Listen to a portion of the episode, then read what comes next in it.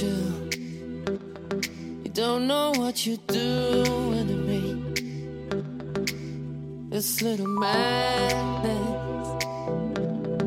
creeping up at the back of my neck. If you could feel every little move goes right through me. Still got the traces.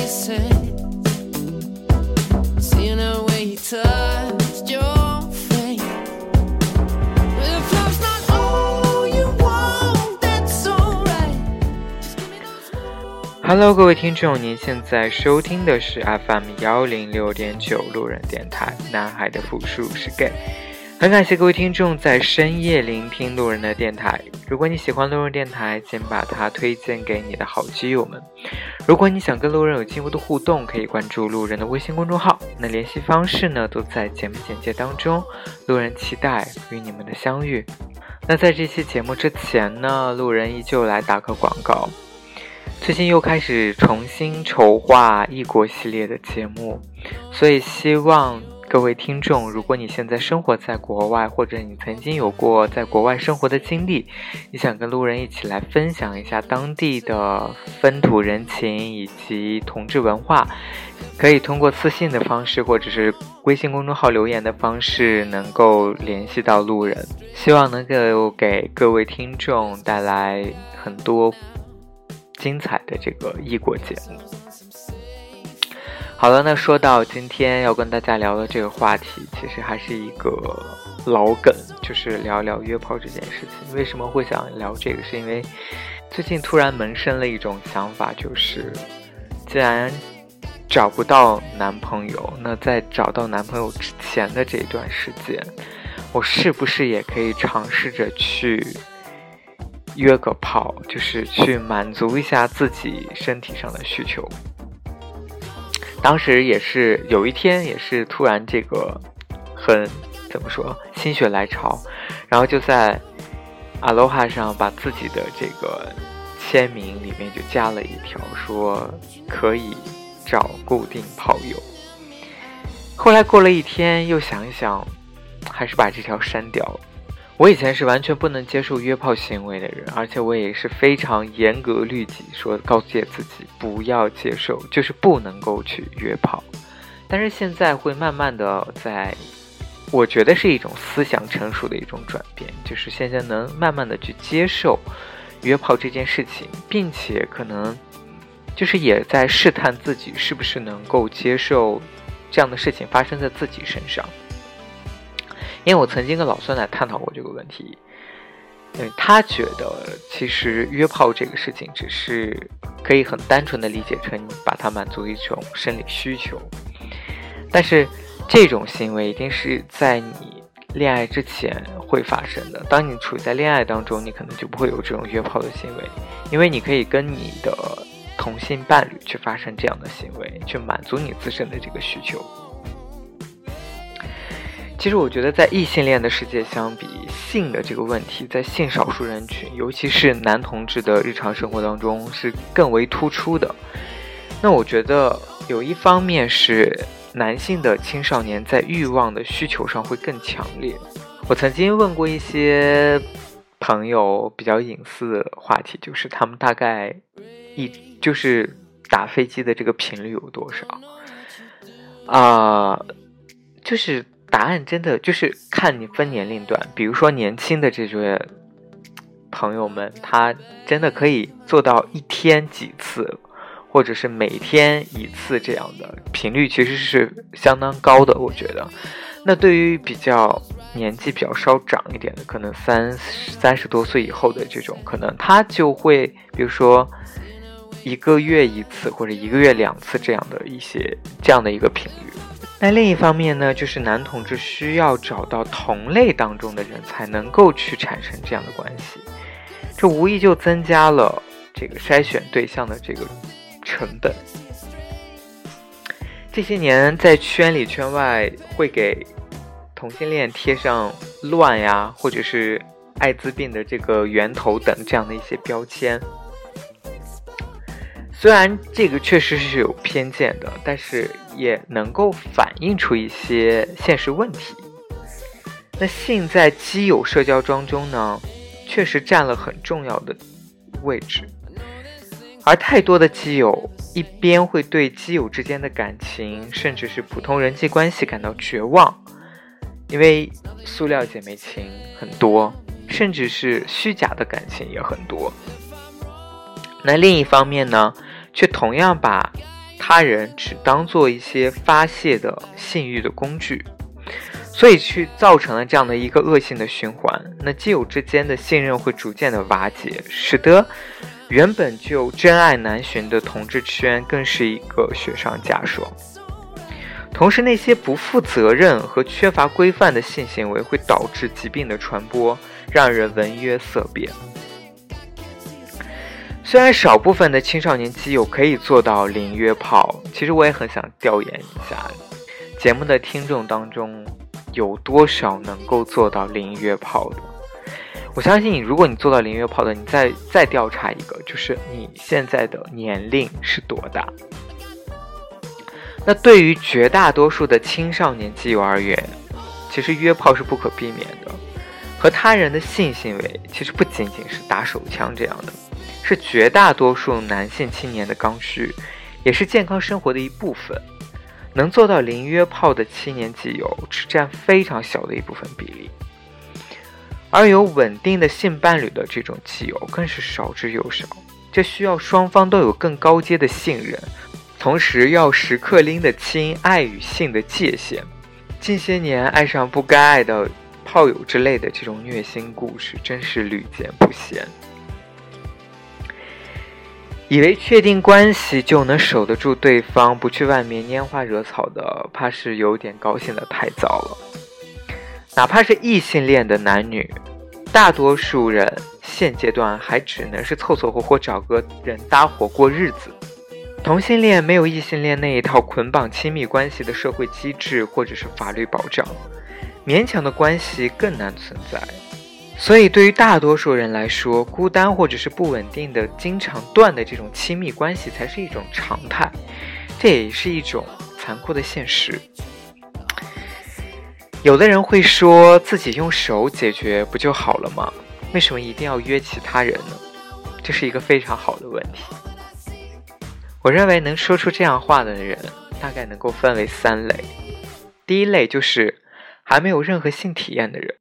这类人经历过最愉悦的快感就是自慰，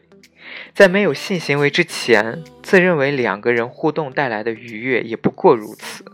这类人呢，会存在一种潜在的风险，那就是当他尝试过优质的性体验后呢，便会沉迷于此，流连忘返。那第二类人呢，就是有过性经历，由于双方的问题导致体验很差。甚至不如自慰带来的这种快感，于是就刻板的认定还是自行解决是更优的选择，甚至对双人行为就此打上了阴影。当这种人有过一次优质的性体验以后呢，便能够打破以前固有的这种偏见。那第三种人呢，就是无性恋者，他他也细分为两种，一种是广义上的无性恋者，我认为的哈。这种人怎么去定义他呢？就是在单身的状态下呢，他能够通过精神需求来转移对生理需求的注意力。比比如说，他认为看电影或者弹吉他或者是出去踏青都是一种可以转移注意力的好的方式。那还有一类呢，就是严格意义上的这个厌恶亲密关系的这种无性恋者。那对于我自己而言呢，我会把自己归类成第一种人，所以老处男的心声，有谁能懂？我曾经看过这样一段对做爱与自慰的描述。虽然对于男性而言，都是通过对身体的刺激实现性兴奋，达到性高潮，释放性能量，自慰和与他人做爱是有本质区别的。两情相悦的状态下做爱，犹如一种特殊的舞蹈。通过两个人全身的接触，达到大量的信息，也激发双方的感受感知。两个人的能量呢相互流动，是实实在在的大保健，也是一种深层次的交流。而自慰呢，则无非是刺激很小范围的性器官，只泄不补，更不像做爱一样可以带来另一个人的温暖以及现实的触感。对于二十岁上下火气十足的小伙子，只要兴奋就会嗨，天天自自己撸也不会觉得容易虚。但是待到接近三十岁，一般人就会明显感觉到撸的稍频繁，就会身体感到匮乏。但是做爱只要不要过于纵欲，健康的三十多岁的男人并不会感觉到身体会有什么受损。有人言简意赅的来表达说。操射跟撸射的最大区别，就像幸福的流眼泪跟悲伤的流眼泪的区别。自慰和做爱对身体的作用是存在本质的区别的。大多数人不能光靠撸，在没有稳定的伴侣时候，该约就得约。当然，什么情况下约，要以不违背道德准则为前提。单身青年的约炮行为是生理需求的正常满足。而恋爱情侣一方的约炮，则是对感情的背弃；又或者，你的炮友已经处在恋爱或者婚姻关系当中，你是不是也要考虑一下，满足一己私欲的时候，能不能不要伤害到无辜的第三方？约什么样的人，要以洁身自好为前提。安全约炮也需要对约炮对象有基本的了解。不要只被脸和身材所吸引的忘乎所以，而这需要经验和技巧。心态上啊，大多数人都不懂得约炮是一种社交行为，且是需要相当程度的信任的社交行为，因此需要参与者对他人的尊重跟体谅。而现如今同志圈当中，最缺乏的也就是信任跟真诚了。如今的同志圈内，听到有人说约炮时，一开始不会联想到这是一种正常男性生理需求的满足行为，而是一种被淫欲冲昏头脑又缺乏自控力的低俗。因此，大多数人做，但却不会说，甚至还觉得有一些负罪感。所以，想要积累约炮的经验和技巧。还得自己摸着石头过河，因为约炮这件事情非常的隐私。说白了，遇到可以愉快约炮的人，就像跟遇到同性伴侣一样不容易。不仅需要双方在身体方面的认可，更需要彼此都有一定的道德底线。然而，如何找到同性伴侣的文章那么多，却为何找不到几篇？如何有效约炮之类的经验分享，大部分同志等摸出约炮的门道，也只剩下青春的尾巴了。值得欣慰的是，现在已经有一些匿名的人士能够在知乎或者是豆瓣上分享约炮的经历，但其中大部分都不太愉快，甚至是血淋淋的经验教训，比如偷窃、勒索等等之类的。但至少能够警醒基友，交友有风险，约炮需谨慎。我曾经曾经在，比如说一些豆瓣的同志的这种交友圈子当中，会看到有人发出来说，某一些某某某个人，他怎么怎么样，然后有一些行为，大家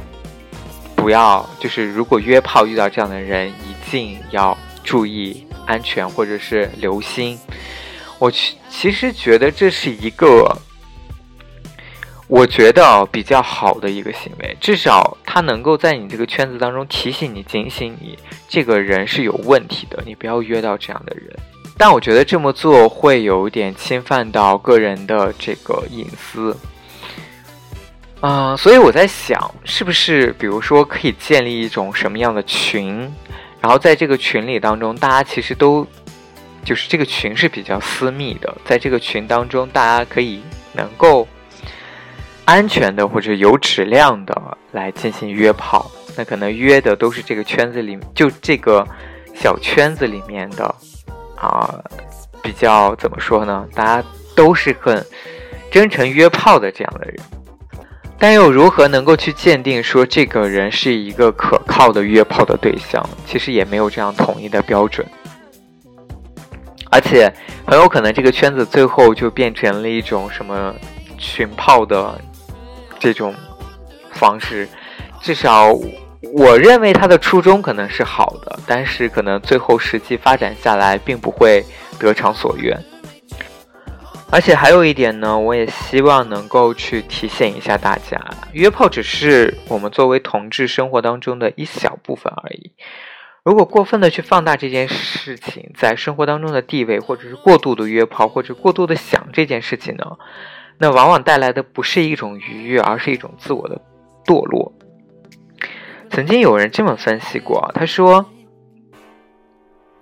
这种状态形成是有一个过程的，这样的基友往往是青春期或者是刚刚成年的这种阶段，缺乏优质的友谊关系，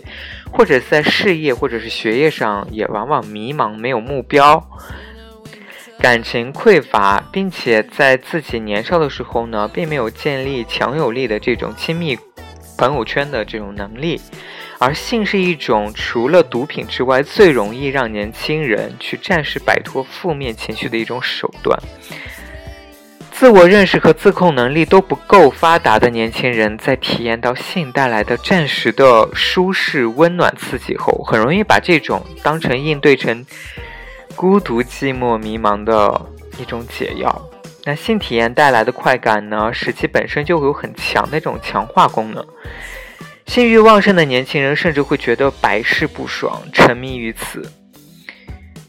久而久之呢，会对于相对平淡但是更丰富或踏实的其他能够带来积极情绪的生活内容呢，感知能力会变得下降，而性行为带来的刺激呢，会逐渐降低，而他们的幸福感会越来越少，感到快乐也会越来越困难。所以总的来说呢，约炮是一门技术活，需要一点对性和性心理的认识，需要一点判断他人的能力，更需要对自己和他人的尊重。好了，各位听众，那今天这期节目呢就录到这里，再次感谢各位听众在深夜聆听路人的电台，完了，各位听众。